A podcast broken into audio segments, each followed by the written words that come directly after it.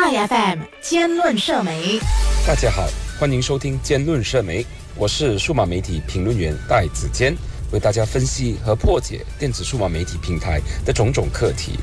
近日，脸书上某位账号为三叔丁的男子，在分享他前几天携带一名小孩准备参观国游双峰塔天宫之桥 （Sky Bridge） 时，发生了外国游客插队事件而导致不愉快的经历。事后，此事也在社媒发酵，引起广议。故事是这样的：他在当天早上十一时三十分购买了同日下午四时的门票，入场方式为先到先接待，下午二时回到双峰塔等候，直到下午三时四十五分才允许排队入场。他在脸书上继续解释道：当天下午三点时，一名穿有国有领带的职员接待一对刚抵步。并询问入场时间的外国夫妇，他声称该职员随后便向该夫妇眨了眨眼，示意他们可以绕过队伍继续前进。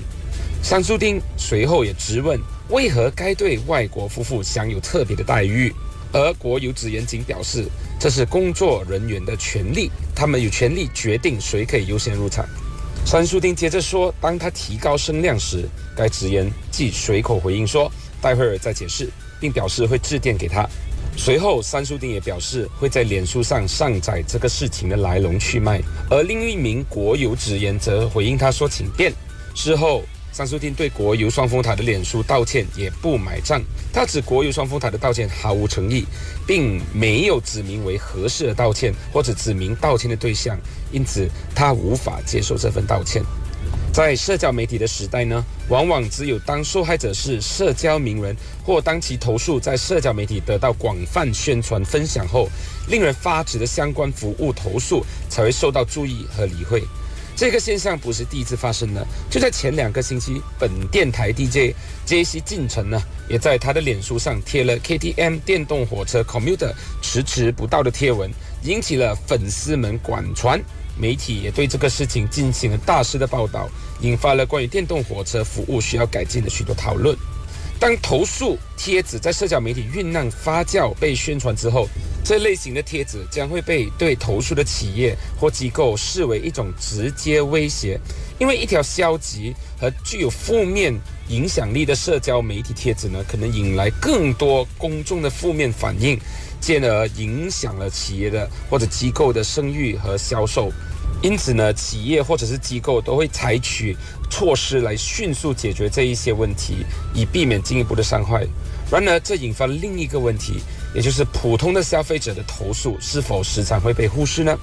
普通消费者通常没有足够的社交媒体影响力，他们的投诉也可能会被忽略或不被重视。毕竟不是每个人的书写能力或者传达能力呢，都会促使其投诉被广泛的宣传。这不仅不公平，还可能导致企业或者机构忽略了所谓需要改进的地方和方面。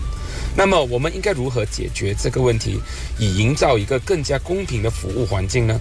首先，消费者应该勇敢地提出投诉。无论他们是否拥有社交媒体影响力呢？如果遇到了糟糕、不能接受的服务呢？不要犹豫，应该立刻向公司、企业或者机构提出投诉。这可以通过电话呢、电子邮件、社交媒体或者是其他更加恰当的方式来完成。当投诉的声音越多，问题就容易引起这些企业、公司或者是机构的注意和重视。其次呢？政府和监管机构应该要有相对的措施，以确保所有消费者都能享有公平的待遇，并不受到其社交媒体地位的影响。这包括加强监管，确保企业或者机构或者公司遵守消费者权益或者保护法规，以建立一个有效的投诉处理机构，让消费者的声音可以得到及时的回响和回应。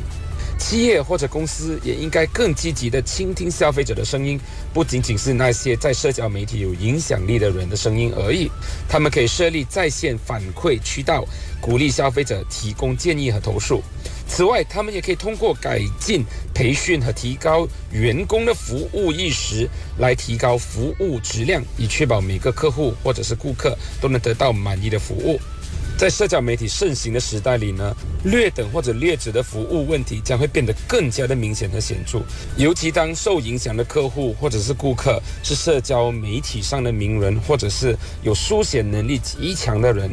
然而，我们不应该忽视普通消费者或者是普通百姓的声音，通过勇敢的提出投诉，以及加强政府的监管作用，还有再来就是企业的积极自我改进。我相信我们可以共同努力，创造一个更公平、更公正的服务环境，让每个人都可以享有高质量的服务。我的分享仅此而已，谢谢。IFM 兼论社媒。